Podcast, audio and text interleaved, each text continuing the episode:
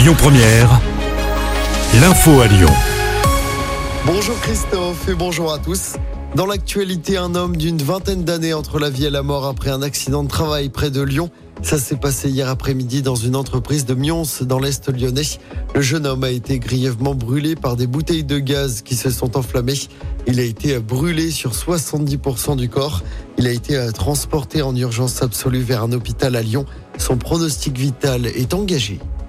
La colère d'une maman à Tassin lundi alors qu'elle venait récupérer son enfant de 5 ans à la garderie du soir dans une école de la commune. Elle a découvert son enfant de 5 ans à l'extérieur de l'établissement, tout seul, sans surveillance, en train de courir sur un trottoir. Le portail de l'école était fermé. La maman a porté plainte. Le ministre de l'Éducation nationale en déplacement près de chez nous dans l'agglomération lyonnaise demain Gabriel Attal doit notamment inaugurer le nouveau lycée colonel Arnaud Beltrame de Mézieux.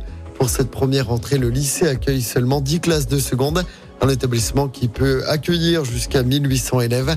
La ministre de la Culture est également à Lyon demain, mais aussi pour tout le week-end. Rima Abdul Malak vient notamment pour l'inauguration de la 20e biennale de la danse.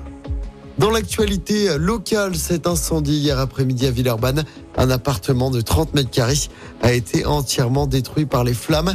Ça s'est passé dans le quartier Gratte-Ciel. Aucune victime n'est à déplorer. Et puis les travaux de prolongement du métro B se poursuivent avec des perturbations. Le métro B sera totalement à l'arrêt ce dimanche. La semaine d'après, le dimanche 17 septembre, la ligne sera fermée jusqu'à 16h. Des bus relais seront déployés. Pour rappel, la mise en service du prolongement du métro B à Saint-Genis-Laval aura lieu le vendredi 20 octobre. Allez, on passe au sport avec euh, du football à suivre ce soir. L'équipe de France affronte l'Irlande ce soir au Parc des Princes. Cinquième journée des éliminatoires à l'Euro 2024. Les Bleus premiers de leur groupe avec quatre victoires en quatre matchs vont tenter de se rapprocher un peu plus de la qualification. Coup d'envoi du match à 20h45. Les Bleus qui rejoueront mardi en Allemagne, mais cette fois en match amical. Et puis, euh, quatre Français figurent parmi les 30 nommés au Ballon d'Or 2023. On retrouve le Lyonnais Karim Benzema, mais aussi Kylian Mbappé, Randall Colomwani et Antoine Griezmann. Chez les femmes, deux joueuses de l'OL ont été euh, sélectionnées, Wendy Renard et euh, Kadi Diatou Diani. La cérémonie du Ballon d'Or se déroule le 30 octobre prochain. Écoutez votre radio Lyon Première en direct sur l'application Lyon Première, lyonpremière.fr et bien sûr à Lyon sur 90.2 FM et en DAB+.